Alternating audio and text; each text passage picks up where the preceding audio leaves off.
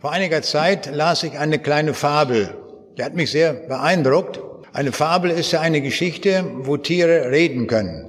Und zwar, es war so, es war Herbsttag und da gab es eine Schwalbe, eine junge Schwalbe, die machte sich bereit zum Flug nach Süden. Aber da tauchte plötzlich eine alte Krähe auf und sagte zu der jungen Schwalbe, was hast du eigentlich vor? Du präparierst dich offenbar für einen langen Flug. Ja, sagte die Schwalbe, es wird jetzt demnächst hier sehr kalt werden und dann werde ich frieren. Also mache ich mich auf den Weg in ein wärmeres Land. Aber die alte Krähe spottete und sagte, du junges Ding, du bist gerade erst in diesem Jahr aus dem Ei gekrochen. Woher willst du überhaupt wissen, dass es ein wärmeres Land gibt? Und da sagte die junge Schwalbe, mag sein, was du da sagst, aber weißt du, der mich geschaffen hat, der hat in mein Herz gelegt, dass es dieses warme Land gibt. Ich werde fliegen und werde es erleben. Der, der mich geschaffen hat, kann mich nicht betrogen haben. So war diese kleine Geschichte. Aber wir Menschen, sagt die Bibel, sind mehr als eine Schwalbe, mehr als ein Tier. Gott hat uns als ein Ebenbild einmal geschaffen. Und darum hat Gott uns mehr noch als einer Schwalbe etwas ins Herz gelegt, dass wir wissen, es gibt ein danach nach dem Tod. Das wissen wir alle, ohne Ausnahme.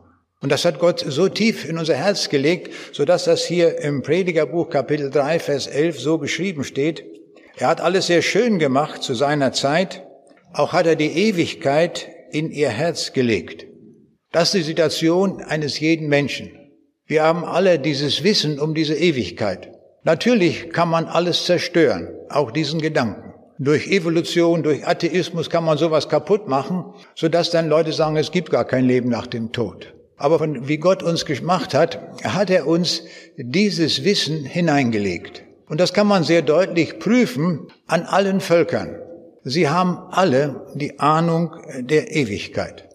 Die indianischen Völker wussten von den ewigen Jagdgründen. Sie haben sich die Ewigkeit so vorgestellt, ein Land, in dem es ganz viele Büffel gibt, und da muss man nicht lange suchen, dass man irgendein Tier zum Jagen findet, sondern Tausende gibt es da. Und so haben sie sich das vorgestellt, wie die Ewigkeit aussieht, eine Ewigkeit ausgemalt nach den ewigen Jagdgründen.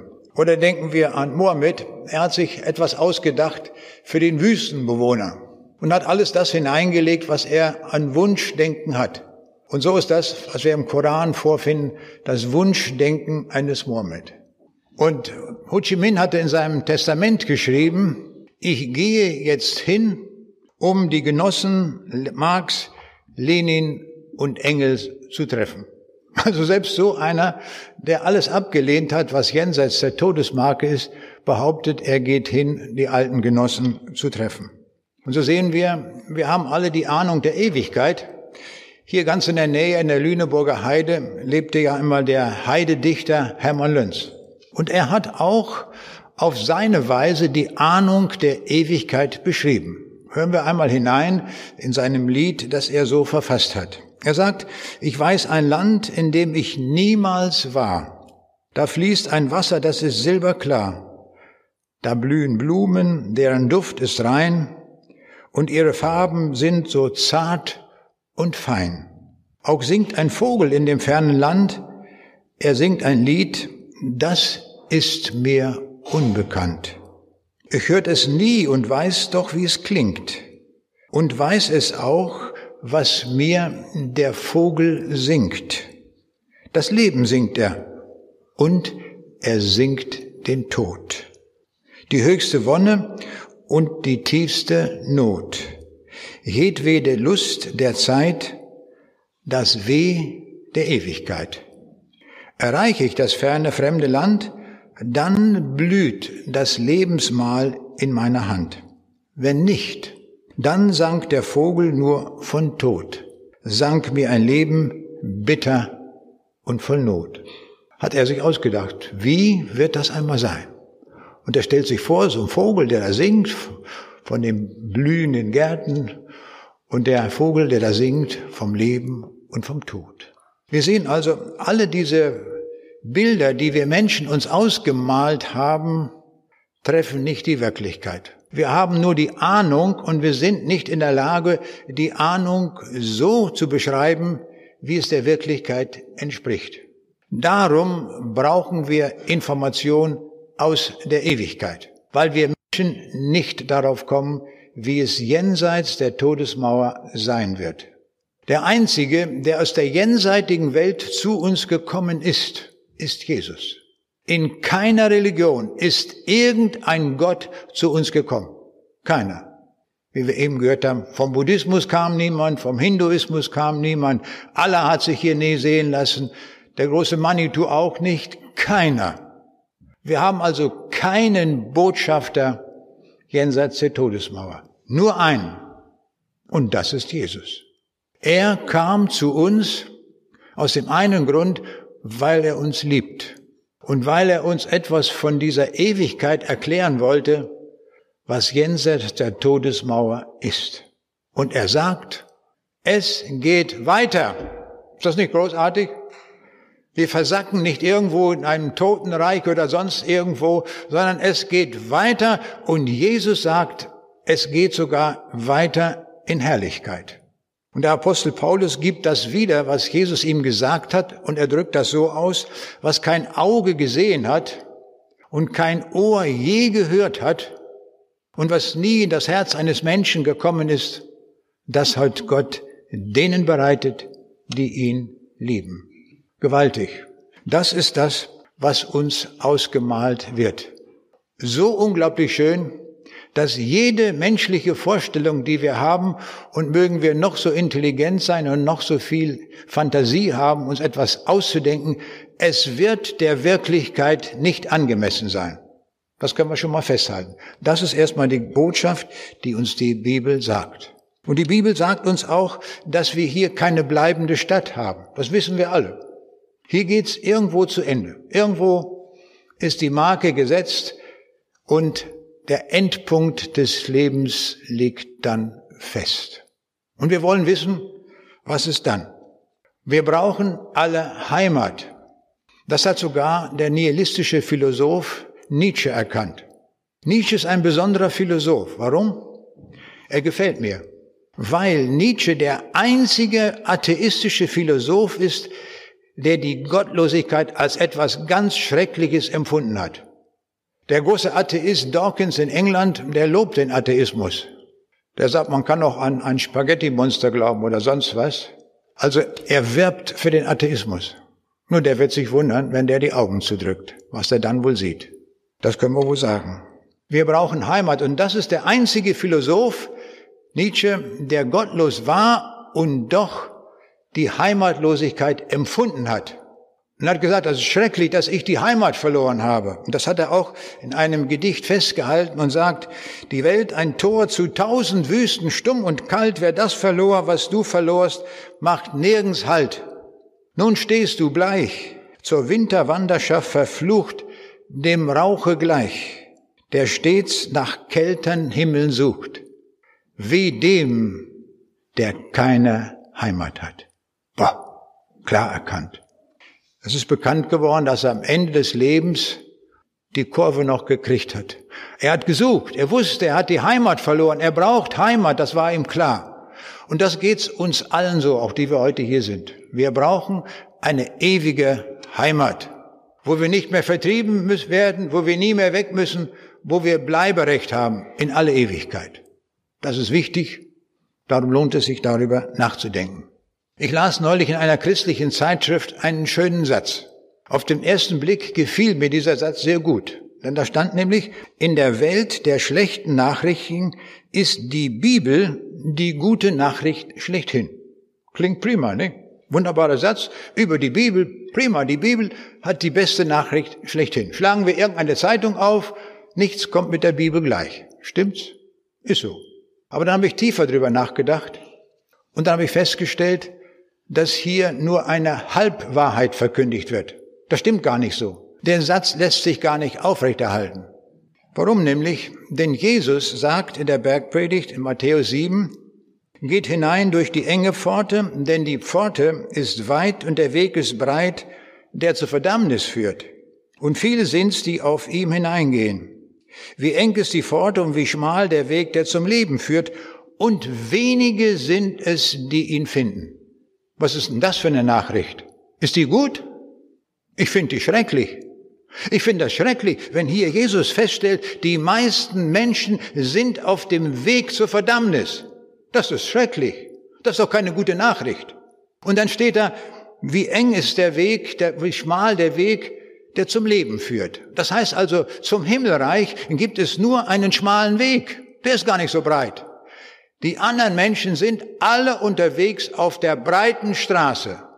Das müssen wir zur Kenntnis nehmen, wenn wir die Bibel lesen. Und dann kann man nicht so einen Satz schreiben, die Bibel hat die beste Nachricht. Und ich sage jetzt ganz deutlich, die Bibel hat zwar auch die beste Nachricht, aber gleichzeitig hat die Bibel die schrecklichste Nachricht, die je auf diesem Erdenrund verbreitet worden ist. Es gibt keine schlechtere Nachricht als die, die in der Bibel steht. Haben wir das mal gewusst? Das ist mir so deutlich geworden, dass die Bibel die massivste, die schlimmste, die schlechteste Nachricht enthält. Gleichzeitig auch die beste. Eine bessere, eine größere, eine erhabene gibt es auch nicht. Also in der Bibel haben wir beides kombiniert. Wir haben die beste Nachricht kombiniert mit der aller, aller schlechtesten. Die Tragik an diesem Satz, den ich hier lese, ist die, und wenn ich das mal nur von Deutschland sehe, kann man sagen, die meisten Deutschen, und ich habe mal so abgeschätzt, kann falsch sein, aber ich würde sagen, 95 Prozent der Deutschen sind nicht oder gehen nicht in der Spur Jesu.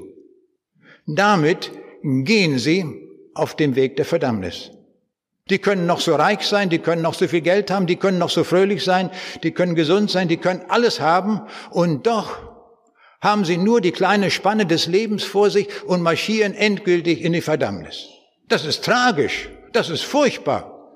Da kann man nur erschüttern, wenn man diese Botschaft der Bibel hört. Und darum kommt es so sehr darauf an, dass wir diesen Gedanken verstanden haben und auch, das ist das Entscheidende und das ist die beste Botschaft der Bibel, es gibt aus diesem verlorenen Weg eine Rettungsmöglichkeit. Für jeden. Das ist gewaltig. Gott ist so von der Art seiner Liebe, er nimmt jeden an. Er nimmt die Faulpelze an, er nimmt die Lügner an, er nimmt die Diebe an, er nimmt alles an. Zu ihm kann jeder kommen. Das ist doch prima. Das ist doch für uns eingeschlossen. Wir halten uns vielleicht viel, viel, viel besser, sagen wir, so schlecht sind wir ja noch gar nicht. Also haben wir doch eine große Chance. Dann nimmt er uns ja erst recht an. Und das ist die große gute Botschaft von heute. Dass er uns annehmen will und dass wir aus dieser Gefahrenzone der breiten Straße runterkommen.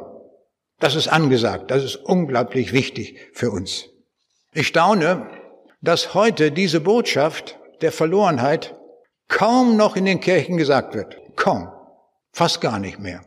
Das wird vollständig unterdrückt, weil man nur noch die Freude, die Liebe, das Wohlfühlen predigt. Ist so in unserem Land. Ich habe viele Predigten hier und da gehört und immer wieder stelle ich das fest. Möglichst viel Freude und Eierkuchen. Und diese Botschaft, die so ernst ist, dass wir auf dem falschen Weg uns befinden, wird total unterschlagen. Das geht doch nicht. Wenn wir Menschen retten wollen, wenn wir da wollen, dass wir möglichst viele Menschen in den Himmel mitbringen, dann müssen wir doch genau sagen, was Sache ist. Sonst kommen wir doch nicht zurecht. Also ich halte nochmal fest, die Bibel gibt uns die allerbeste Botschaft, die es gibt. Hat in keiner Zeitung gestanden, nirgendwo, auch in keinem Buch, was je geschrieben ist, die allerbeste Nachricht. Nämlich, dass jeder sich zu Gott aufmachen darf und ewiges Leben geschenkt bekommt. Aber gleichzeitig auch die allerschlechteste Nachricht. Wenn wir uns richtig entscheiden wollen, müssen wir zunächst einmal gut informiert sein. Stimmt's? Wenn ich nicht informiert bin, kann ich mich nicht entscheiden. Das machen wir doch auch so, wenn wir eine Waschmaschine kaufen oder sonst was. Wir informieren uns erst, wie sind die technischen Daten, wie ist das, und dann kaufen wir doch erst. Und so müssen wir es hier auch machen. Wir müssen uns erstmal gut informieren. Und ich habe beim Lesen der Bibel zwei Sätze herausgefunden und über die wollen wir nachdenken und die will ich auch ein Stück weit erklären. Der erste Satz ist der, auf der Erde gibt es nichts, was mit dem Himmel vergleichbar ist. Nichts Schöneres, nichts Herrlicheres, nichts Erhabeneres, nichts. Es gibt absolut gar nichts, was auch nur annähernd mit dem Himmel vergleichbar ist. Das ist der erste Satz. Der zweite Satz, auf der Erde gibt es andererseits auch nichts, was schrecklicher, schlimmer, böser ist als die Hölle. Und das wollen wir uns einmal etwas genauer ansehen, denn das müssen wir unbedingt wissen. Ich vergleiche zunächst einmal die Erde mit dem Himmel. Haben wir schon festgestellt, der Himmel tausendmal, millionenmal schöner als die Erde. Und doch wissen wir, dass auf dieser Erde es sehr viel Gutes gibt. Unbedingt. Und da will ich mal so ein paar Beispiele nennen, um uns das einfach nochmal ein Stück weit in Erinnerung zu rufen. Was ist das Schönste, was wir in diesem Leben erfahren? Nur die Liebe, oder? Darum haben die Dichter ja alle darüber geschrieben. So zum Beispiel Friedrich Schiller schreibt, O zarte Sehnsucht, süßes Hoffen, der ersten Liebe goldene Zeit, das Auge sieht den Himmel offen, es schwelgt das Herz in Seligkeit. O dass sie ewig grünen bliebe, die schöne Zeit der jungen Liebe. Stimmt's? Haben wir alle so erlebt, oder? Hoffe ich jedenfalls. Diese Liebe, diese zärtliche Liebe, die in unser Leben hineinkommt. Wenn wir den Menschen kennenlernen, wo wir sagen, das ist der Mensch, mit dem ich immer zusammenbleiben möchte. Das ist die Liebe. Und eines der allerschönsten Liebesgedichte, die ich je gefunden habe, und wenn jemand ein besseres Lied weiß, der möge mir das unbedingt sagen. Ich sammle das schönste, ich möchte das schönste Liebeslied der Welt haben. Weil das einfach schön ist, oder? Und nach meinem jetzigen Wissen, da bin ich allerdings etwas sehr subjektiv, kommt das schönste Liebeslied aus Ostpreußen. bin Ostpreußen geboren. Wo, wo kann es auch anders herkommen als aus Ostpreußen? Und da gibt es dieses schöne Lied, über Ännchen von Tarau. Und das ist wirklich schön. Also es ist wirklich schön. Ich kann, muss sagen, es begeistert mich immer wieder dieses wunderbare Liebeslied. Und das müssen wir uns mal auf der Zunge zergehen lassen, auch an diesem Nachmittag einmal, wie schön das ist. Und da heißt es, Ännchen von Tarau ist's, die mir gefällt.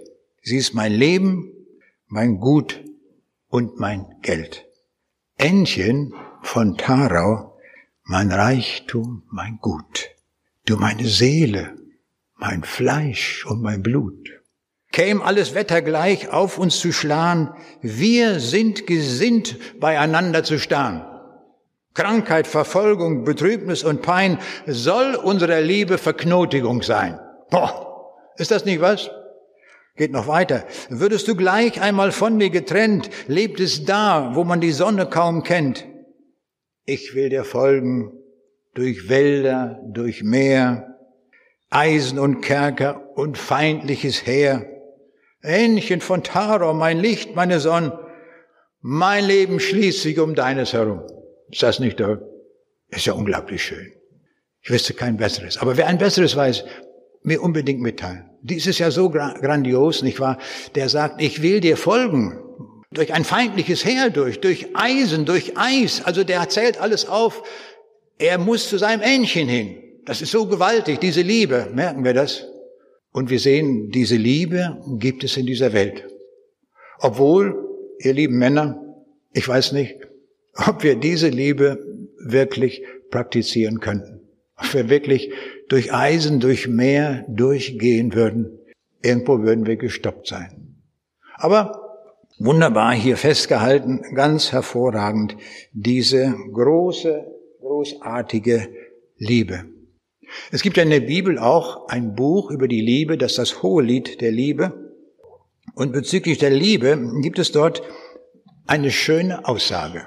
Da steht nämlich, ich suchte den meine Seele liebt. Ja, das ist doch auch prima, was? Ich suchte den meine Seele liebt. Interessant, dass hier nicht steht, ich suchte, den mein Körper liebt. Die Seele ist hier gemeint. Das Denken, das Fühlen, dass man gleich ist in allem. Ich suchte, den meine Seele liebt. Wenn doch junge Menschen diesen kurzen Satz der Bibel nehmen würden, wenn sie auf Brautschau gehen, oder?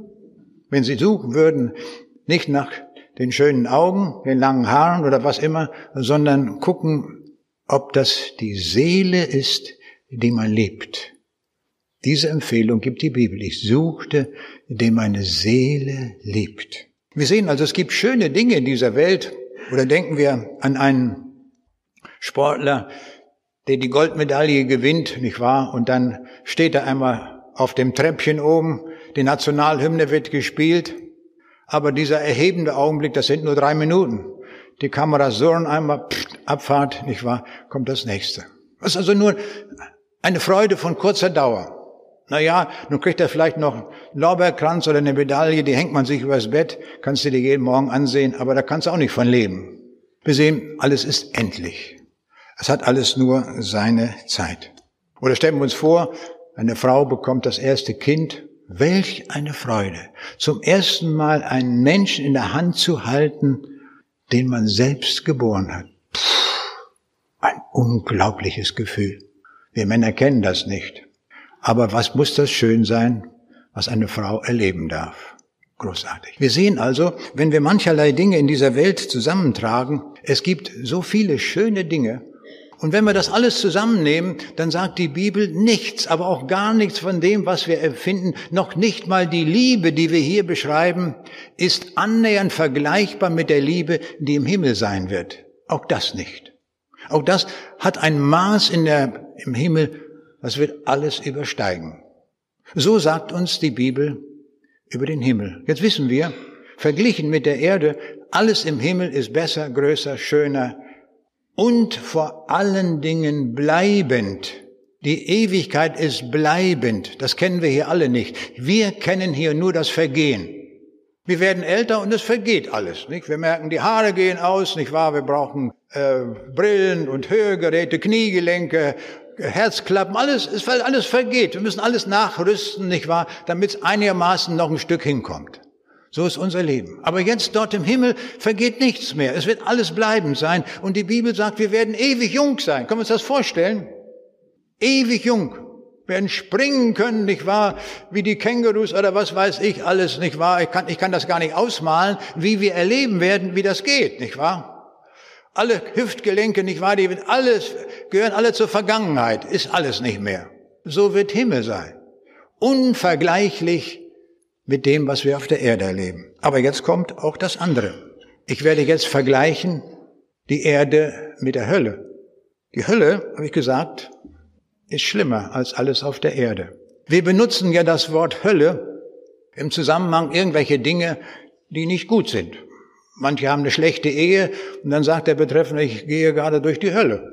Das kann sein, nicht wahr? So ist das. Oder ich habe gehört von einem Forscherteam, die waren im Amazonasgebiet unterwegs und da gab es Schlangen und alle möglichen Mückensorten und Skorpione und was weiß ich alles und die haben da große Dinge durchgemacht und hinterher kamen sie dann, wir gingen durch die Hölle. So benutzen wir das Wort Hölle für Dinge, die wir hier in dieser Welt vorfinden. Ich habe gelesen von einem Pfarrer, der 14 Jahre lang in kommunistischen Gefängnissen gehalten wurde, wegen seines Glaubens. Richard Wurmbrand war das. Und er hat geschrieben, wie er das erlebt hat. Er sagte, ich wurde ständig gefoltert, geschlagen, alles habe ich erlebt. Und er sagte, das war Hölle für mich. Und dann sagte er, dann guckte er in seiner Zelle, da war ein Becher mit Wasser. Und hat er gesagt, hurra, ich bin nicht in der Hölle, auch wenn es hier schrecklich ist, es gibt noch Wasser hier. Ein Zeichen dafür, dass ich nicht in der Hölle bin. Gut erkannt, finde ich ganz prima. In der Tat, in der Hölle gibt es kein Wasser. Und jetzt nenne ich einmal ein paar Dinge dieser Welt, die wir ja schrecklich finden. Denken wir an den Untergang der Titanic. 1495 Tote. Kannst du machen, was du willst. Das Ding ging ab in die Tiefe. Konntest ein paar Millionen Dollar in der Tasche haben, hat dir nichts geholfen. Tod war angesagt, Untergang. Oder denken wir an die Gustloff, die von Ostpreußen kam, mit Flüchtlingen an Bord, 10.000 wohl. Dabei sind 9.000 auf einen Schlag umgekommen. In das kalte Ostseewasser. Am 31. Januar 1945. Boah, das ist eine Nummer. Oder denken wir an die vielen Dinge, von denen wir hören, die auch von Menschen verursacht wurden der Terroranschlag auf das World Trade Center am 11.09.2001. Da sind ein paar Verbrecher, die rasen in den Turm Und es kommt dazu, dass etwa 3000 Menschen umkommen. In einem Schlag. Das ist unsere Welt. Die Welt, in der wir leben. Und wir sehen, wenn wir einfach diese Dinge mal zusammennehmen, diese Welt ist furchtbar, sie ist grausam und sie ist wirklich schlimm.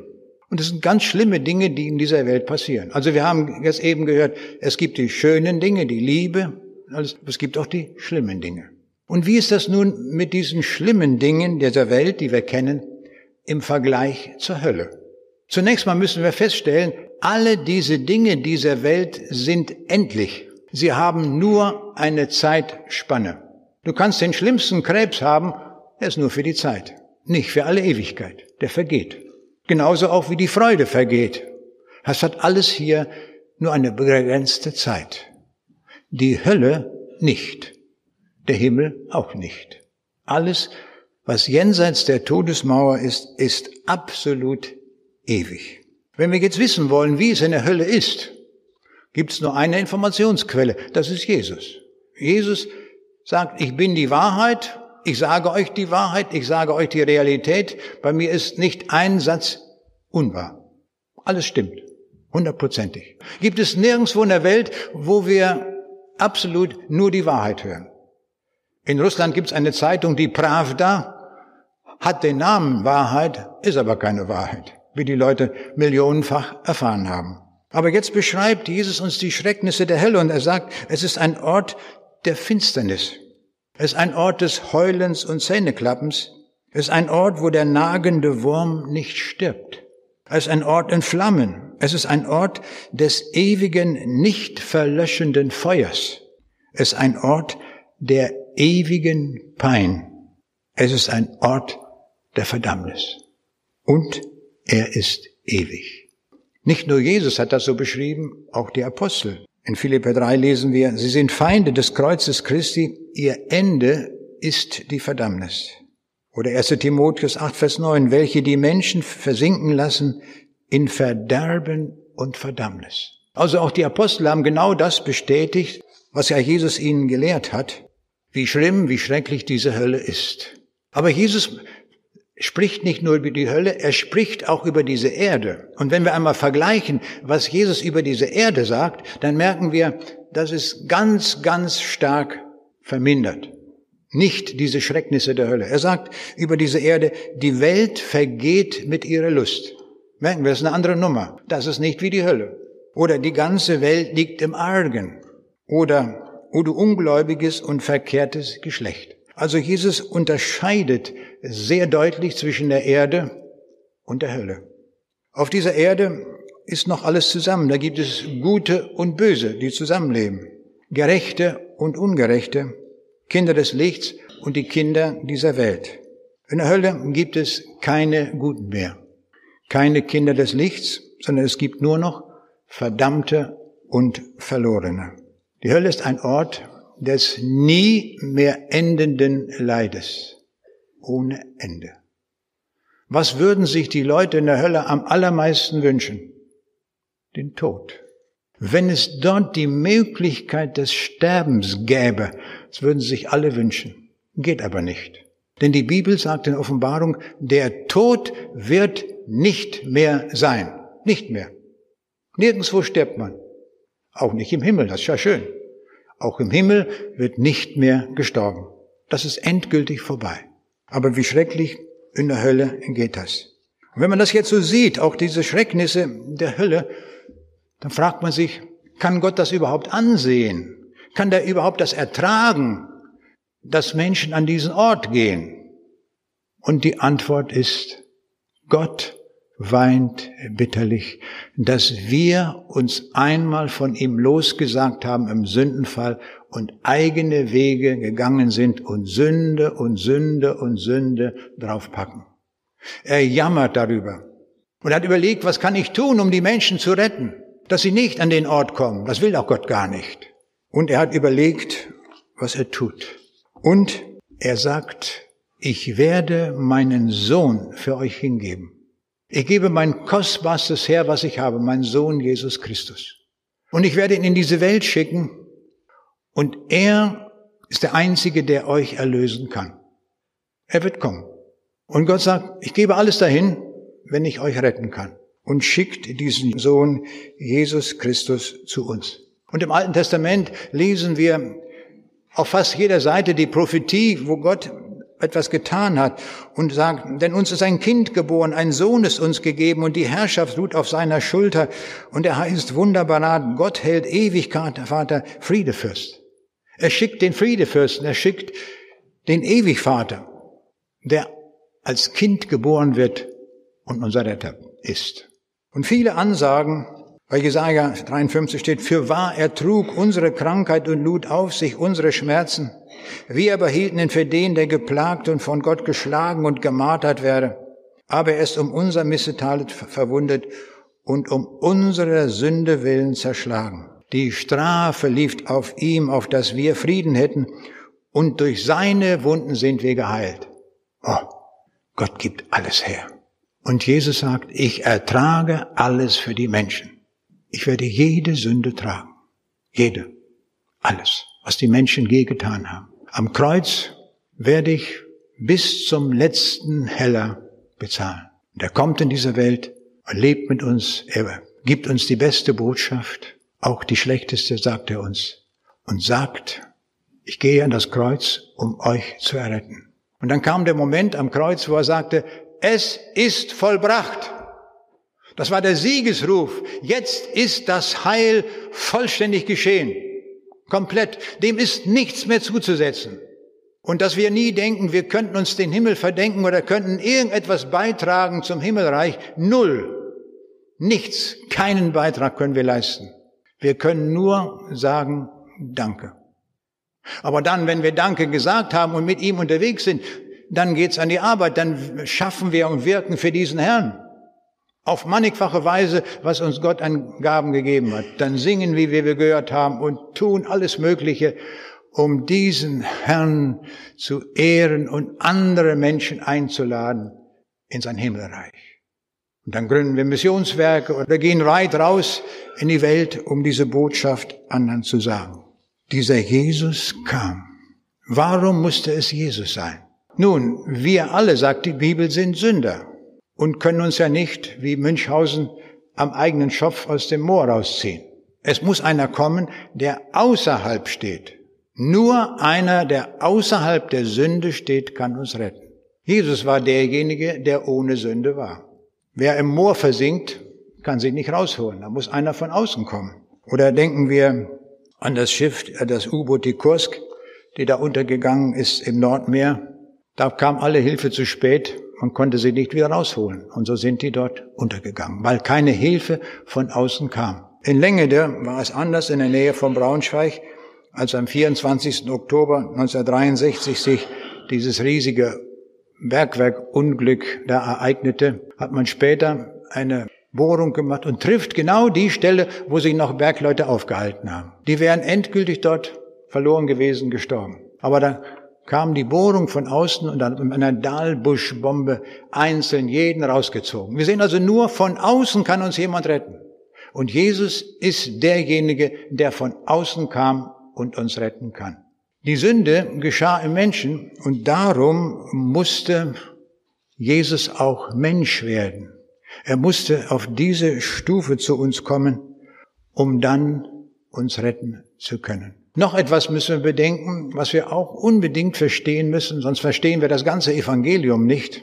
Die Sünde zieht ewige Strafe nach sich. Darum kann uns nur einer erlösen, der ewig ist. Das geht nur dann, wenn er ewig ist. Sonst kann er uns nicht retten. Und so kam Jesus aus der Ewigkeit, um eine ewige Schuld zu begleichen. Wir mögen vieles verstehen, aber etwas verstehen wir überhaupt nicht, wenn wir einmal über Strafen nachdenken. Wenn jemand falsch parkt, zahlt er, ich weiß nicht, wie es hier in Zelle ist, 10 Euro oder sowas. Ich habe neulich in, in, in Minden falsch geparkt und bekam ich eine Rechnung 30 Euro.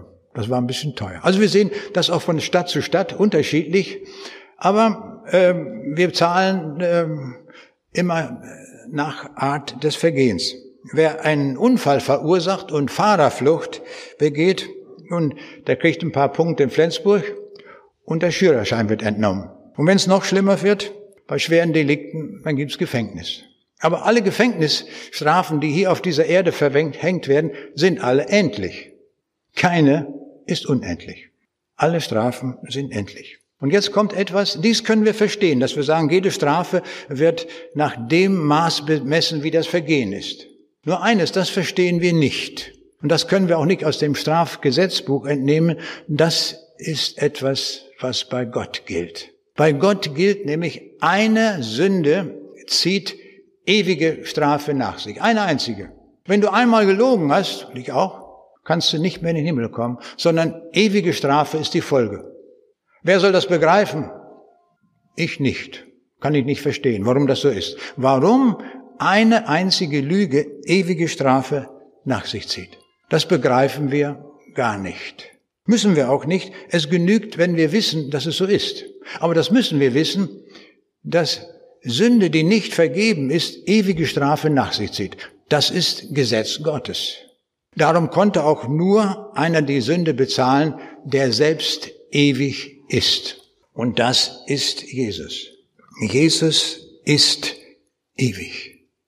Und er ist in der Lage, vor ewiger Strafe uns zu bewahren. Hat Gott etwas getan gegen die Sünde? Oh ja. Beim Propheten Jesaja lesen wir, du hast mir Arbeit gemacht mit deinen Sünden und hast mir Mühe gemacht mit deinen Missetaten. Ich, ich tilge deine Übertretungen um meinetwillen und gedenke deiner Sünden nicht mehr. Das ist Botschaft. Obwohl wir so schuldig geworden sind, sagt Gott, du hast mir viel, viel Arbeit bereitet. Das war viel Arbeit am Kreuz. Und darum rief Jesus aus, mein Gott, mein Gott, warum hast du mich verlassen? Er trug die ganze Sündenschuld der Welt. Alles wurde auf ihn gelegt. Und da hat er die Hölle durchgemacht. Das war die absolute Verlassenheit von Gott. Er war der Einzige, der es durchtragen konnte und er hat durchgehalten bis zum letzten. Und jetzt können wir sagen, hurra, das Heil ist fertig.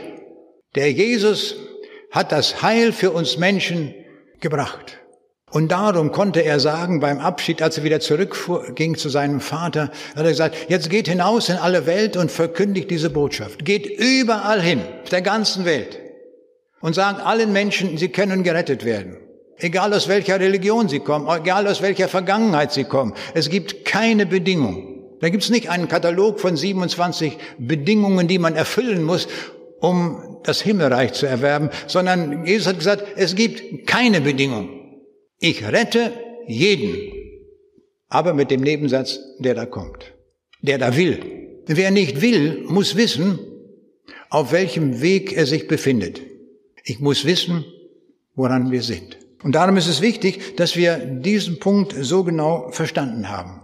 Dass wir wissen, wenn wir uns entscheiden, wofür wir uns entscheiden und welch große Tat der Jesus für uns getan hat. Sonst begreifen wir das nicht. Denn das war so unglaublich viel, dass man eigentlich nur zusammenbrechen kann und sagen, meine Güte, das hast du alles getragen für mich. Danke, danke. Das nehme ich an. Ich komme. Ich will auf keinen Fall am falschen Ort einmal sein. Und das ist wichtig, dass wir das wissen. Nur Jesus kann uns retten. Keine Religion, keine Philosophie, und du kannst noch so viel gute Werke tun. Du kannst 27 Krankenhäuser bauen, denkst, hast du eine super Sache gemacht. Das bringt dich nicht in den Himmel. In den Himmel bringt uns einzig und allein nur die Tat des Herrn Jesus am Kreuz. Nichts anderes. Aber wenn du dort kommst, hast du alles. Ist das nicht gewaltig? Alles. Ich erinnere mich noch damals, als der Papst gestorben war, der polnische Papst. Und es ging ans Sterben. Und die Päpste machen ja immer ein Testament. Und er hat auch ein Testament gemacht, hat er reingeschrieben, wenn er gestorben ist, dann mögen doch alle Katholiken für ihn beten. Das wurde sogar im Fernsehen publik gemacht. Habe ich gedacht, das verstehe ich überhaupt nicht. Warum? Warum muss man dann noch beten, wenn er tot ist? Das ist alles entschieden. Aber ich hatte Glück. Kurz danach war ich eingeladen zu einer Geburtstagsfeier und dann kam das gerade so hin, dass neben mir eine fromme Katholikin saß.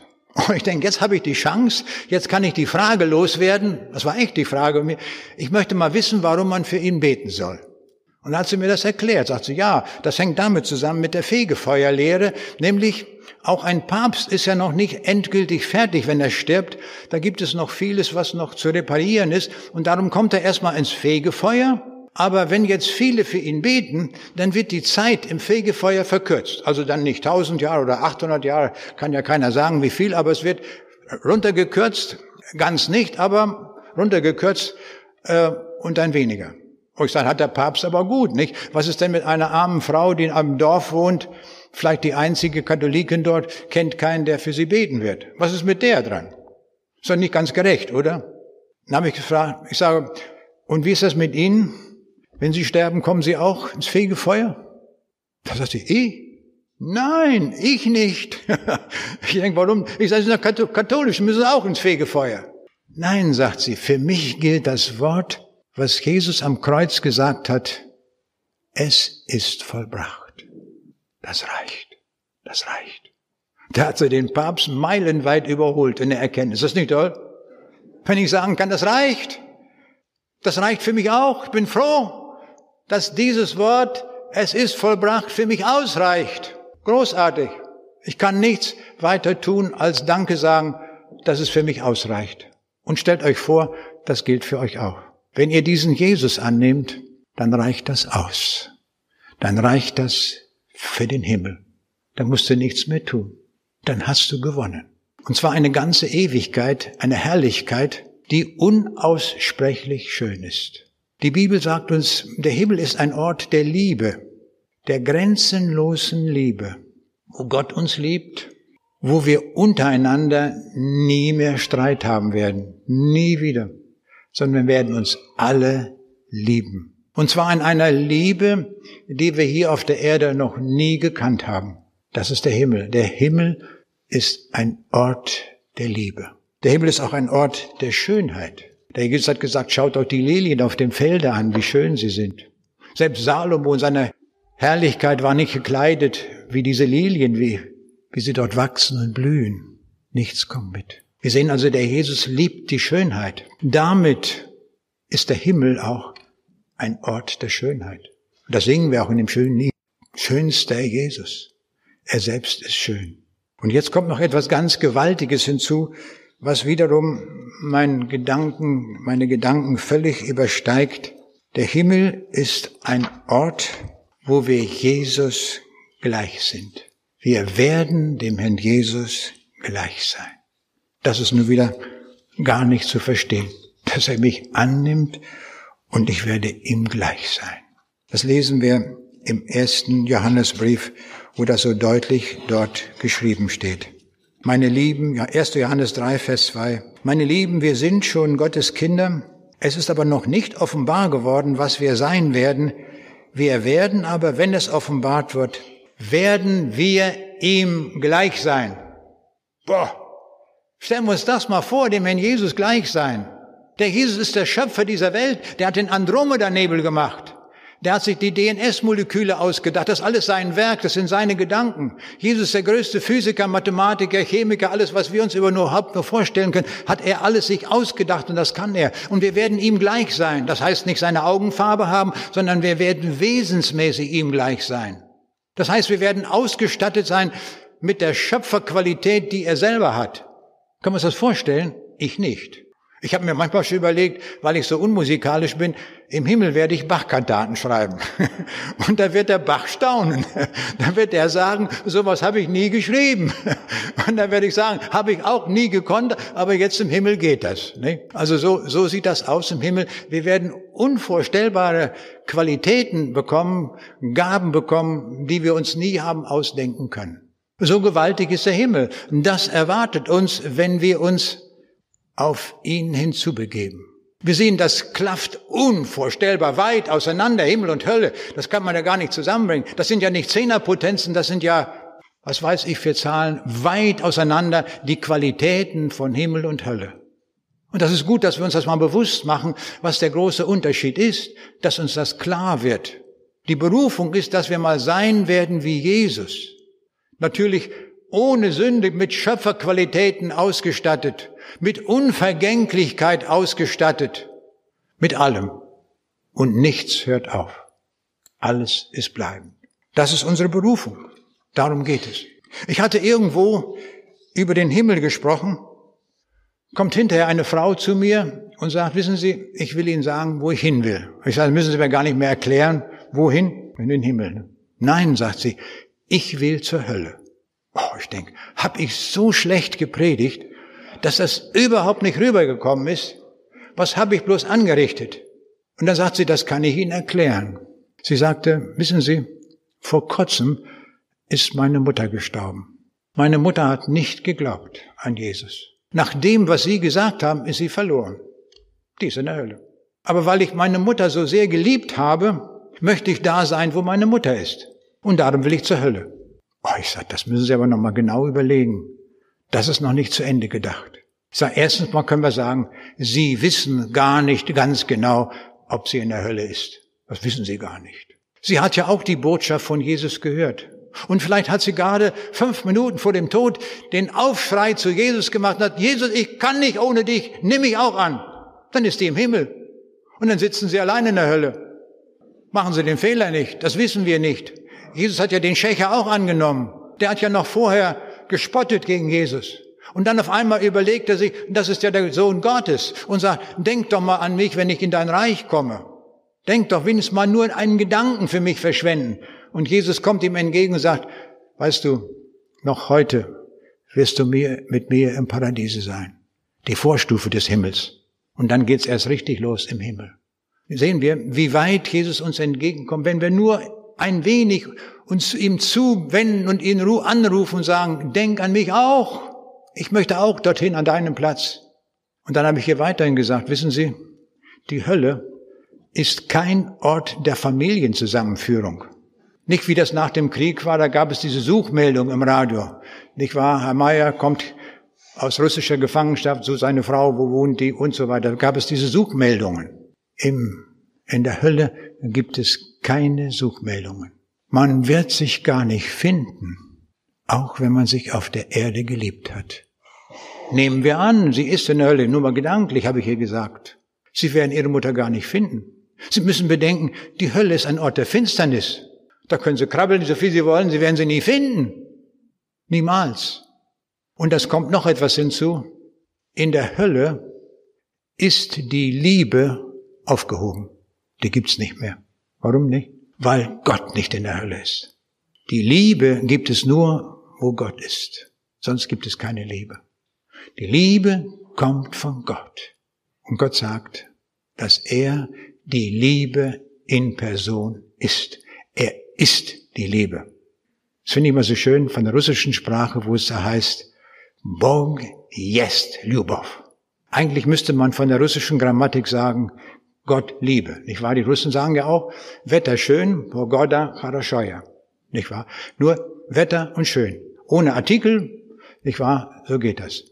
Und ohne Hilfsverb, Hilfszeitwort ist. Aber bei Gott, da geht es wesensmäßig um Liebe. Und darum heißt es dort, Bong yes, Lubov. Also er ist wesensmäßig Liebe.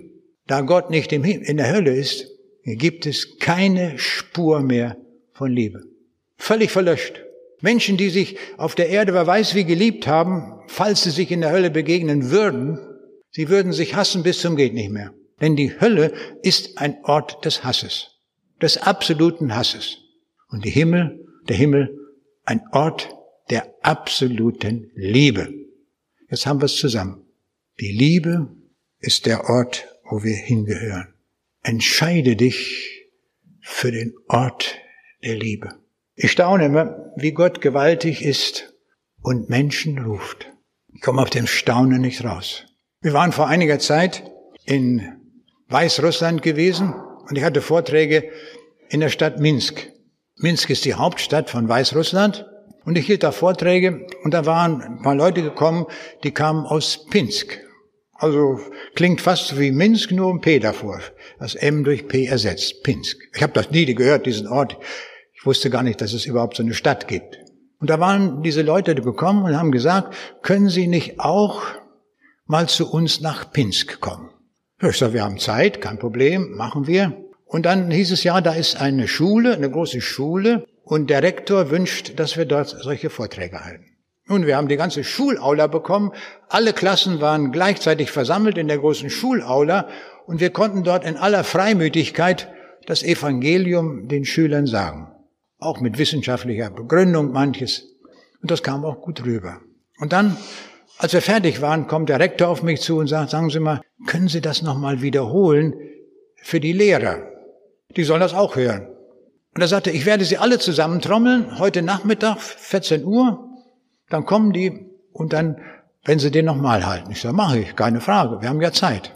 Und so kam es auch, 14 Uhr, die waren alle da, alle Lehrer und er nun auch, hat mich dann noch eingeführt dort, dann hatte ich meinen Vortrag. Und dann gab es die Möglichkeit, Fragen zu stellen, aber die meisten Fragen hat der Rektor gestellt.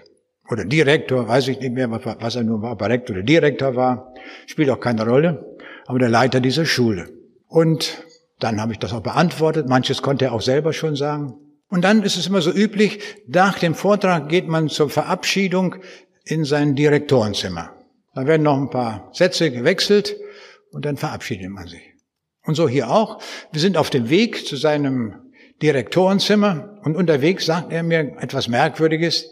Er sagt, wissen Sie, wenn ich jemals zum Glauben kommen sollte, dann haben mir Ihre Bücher in Russisch geholfen. Ich denke, was ist nun los? Ich sage, wie, ein Kaff, was ich noch nie gehört habe, Pinsk, wie kommen da meine Bücher in Russisch hin? Habe ich erstmal gefragt, ich sage, wie sind Sie da dran gekommen? Er sagte, ich, unsere Schule hat eine Verbindung mit der Stadt Altena im Sauerland. Und wir haben Kontakt zu der Schule und da sind wir mit einigen Schülern und auch Lehrern dort nach Altena hingefahren, haben unsere Schule, mit der wir Kontakt haben, da waren wir hingefahren.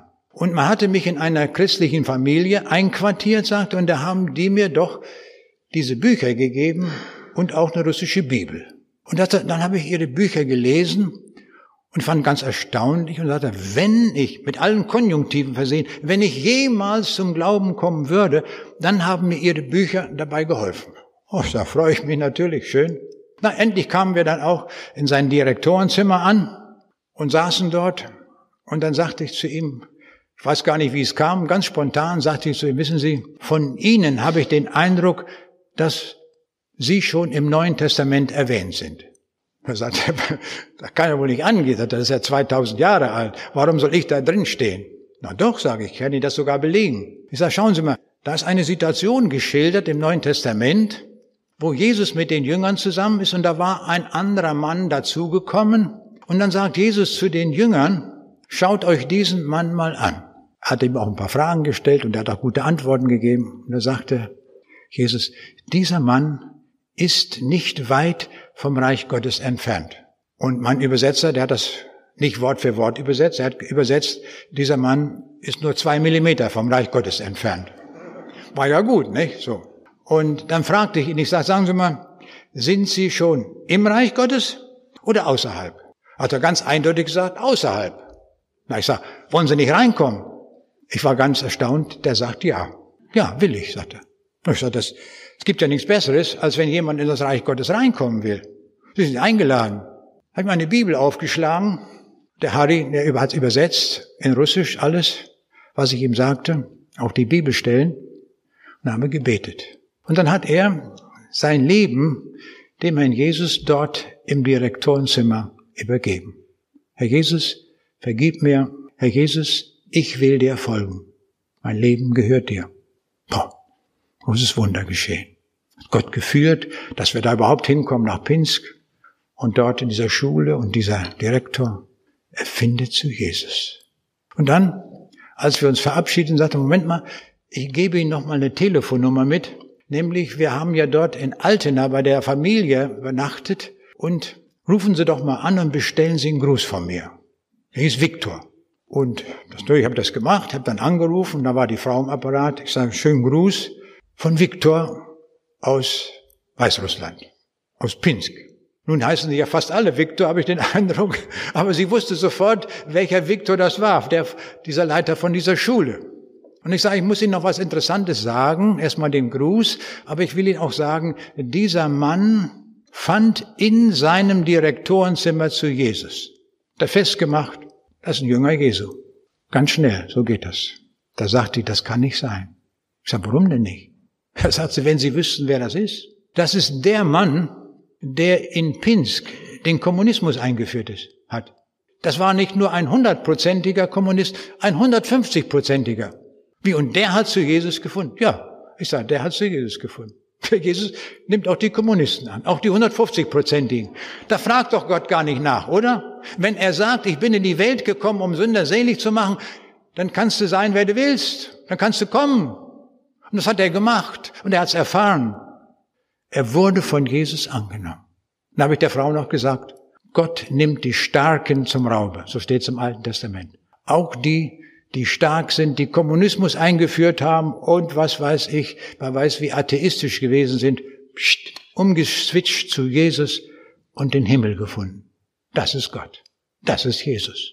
Er ruft dich auch heute und sagt, komm, komme heute. Mach das wie der Direktor, wie Viktor. Spielen wir heute mal alle Viktor. Das ist nicht schön. Komm wie Viktor. Wie weit bist du vom Reich Gottes entfernt? Bist du schon 100% drin? Oder so wie Jesus sagt, der ist kurz davor, noch nicht drin. Komm doch rein. Komm rein in das Reich Gottes. Du musst das unbedingt wissen, dass du in das Reich Gottes kommst. Damit kann man doch nicht spielen, oder? Wenn ich mal irgendwo vielleicht 100 Mark, Euro verliere, ist ärgerlich, aber es macht ja nichts aus. Aber wenn ich eine ganze Ewigkeit verliere, ich kann ja gar nicht mehr verlieren. Das ist ja schrecklich, wenn ich die Ewigkeit verliere.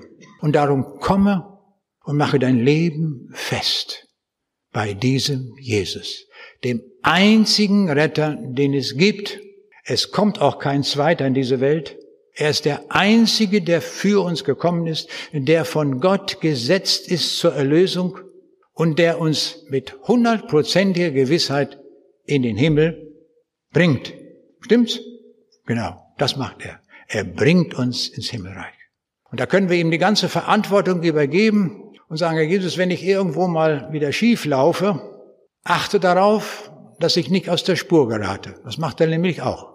Er achtet auf mein Leben, dass ich nicht aus der Spur gerate, sondern in der Spur bleibe.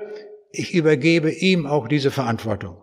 Aber ich muss am Anfang einmal sagen, Herr Jesus, dir will ich folgen, so gut ich es kann. Mehr können wir nicht versprechen, oder? Der Petrus, der hatte ja immer ein bisschen mundgroß auf und sagte, Herr, wenn du stirbst, ich gehe mit dir durch den Tod. Was macht's? Bin doch mutig. Und was war's? Ich möchte sagen, ein paar Minuten später sagt er zu einer Magd, also noch nicht mal vom Kaiser, ich kenne ihn gar nicht. Wer ist das? Verleugnet. Und so sind wir Menschen. Ist ja gut, dass diese Geschichten in der Bibel stehen, dann wissen wir, wer wir selber sind.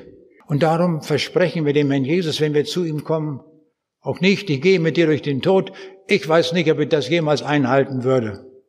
Weiß ich nicht. Darum verspreche ich ihm auch nur, ich will dir folgen, so gut ich es kann. Und das ist genug. Das reicht. Wenn du heute kommst und sagst, ich will dir folgen, ich bitte dich, Herr Jesus, vergib mir alle meine Schuld. Das tut er. Und wenn du ihm dann noch sagst, ich folge dir jetzt nach, so gut ich es kann, sagt er es okay. Auf dich habe ich gewartet, dass du kommst denn dir wollte ich genau den Himmel schenken. Und ich will dir Unvergänglichkeit in meinem Reich schenken. Du sollst ewig bei mir leben, sollst es ewig gut haben und dich nie fürchten, dass du in die Hölle kommst. Nie. Dazu bin ich gekommen, Jesus, um dir ein endgültiges Heil zu geben. Hier und heute, nicht irgendwann. Jesus macht immer Nägel mit Köpfen, oder? Sofort hier und heute in diesem Moment, wo Jesus dir das Herz öffnet und du Ja sagst. Darum komme heute. Hier und jetzt. Ganz praktisch. Wir machen das gleich so. Wenn wir hier mit dem Gottesdienst fertig sind, sammeln wir uns in den ersten Reihen. Hier, wir nehmen mal diese Reihen, weil wir hier keinen extra Raum haben. Wenn die anderen rausgehen, sammeln wir uns hier in den ersten Reihen. Und alle, die sagen, die Sache mit dem Himmel ist bei mir noch gar nicht hundertprozentig geklärt. Da möchte ich schon hin, auf jeden Fall. Ich habe auch schon mal gebetet, aber so richtig bin ich nicht bei ihm. Dann kommen wir, machen das fest. Und jeder, der sich irgendwo unsicher fühlt, kommt. damit wir heute den Reisepass zum Himmel ausgehändigt bekommen. Den brauchen wir alle. Damit wir am Tor der Ewigkeit sagen können, ich gehöre zu Jesus. Das ist mein Pass. Erlöst durch Jesus. Ist das nicht gewaltig? Das ist eine Einladung. Wenn du das ausschlägst, ich habe heute Morgen gesprochen über die, nur die Klugen kommen ins Himmelreich, dann bist du dumm. Wenn du das ausschlägst, dann bist du wirklich dumm. Sei klug, greife zu. Paulus sagt zum Timotheus, ergreife das ewige Leben, wozu du berufen bist. Wir sind nicht berufen zum Ort der Verlorenheit. Unsere Berufung ist der Himmel, dass wir in den Himmel kommen. Und der Wunsch Gottes ist, dass alle, die jetzt hier in dieser Kirche sind, dass nicht ein einziger von denen verloren geht. Nicht einer, das ist ein Wille. Aber wenn du sagst, ich will nicht, überleg mir das nochmal, ist es deine Sache, deine Verantwortung. Aber lass dich rufen, lass dich von Jesus rufen, der dich grenzenlos liebt und für dich unvorstellbar viel getan hast, damit du wirklich den Himmel geschenkt bekommst hier und heute. Kommen wir gleich hier in diesen rein. Es können viele kommen, so viele auch immer. Der Jesus hat noch Platz im Himmel. Es ist noch nicht so, dass man sagt, hat nur noch die letzten 100 Plätze. Nein, es sind noch Plätze, es kann jeder noch kommen. Das ist die große Botschaft, die wir haben. Dafür wollen wir ihm sehr, sehr herzlich danken und ich möchte, dass wir beten und wir haben lange gesessen. Vielleicht stehen wir zum Gebet auf. Lieber Jesus Christus, wir danken dir, dass du uns die Wahrheit gesagt hast. Du hast die ganze Botschaft gesagt. Du hast gesagt, dass es den Ort der Verlorenheit gibt, wie schrecklich der ist. Aber niemand muss dorthin kommen, weil du gekommen bist, um uns zu erretten. Herr Jesus, ich danke dir, dass wir alle von dir gerufen sind. Keinen schließt du aus. Aber das Mindeste, was du von uns erwartest, ist der Wille, dass wir kommen und Ja sagen. Alles andere tust du. Herr Jesus, erbarme dich über uns, dass unser Wille uns nicht im Weg steht. Dass wir uns wirklich aufmachen, aber dann auch unvorstellbar reich werden. Danke für dieses gewaltige Angebot, das alle menschliche Vernunft übersteigt. Danke dafür. Danke und nochmals danke, Herr Jesus. Und so nimm jeden an. Wir dürfen uns gleich hier den ersten Reihen versammeln. Gelobt und gepriesen sei dein Name, in dem alles Heil beschlossen ist. Danke dafür, Herr Jesus. Amen.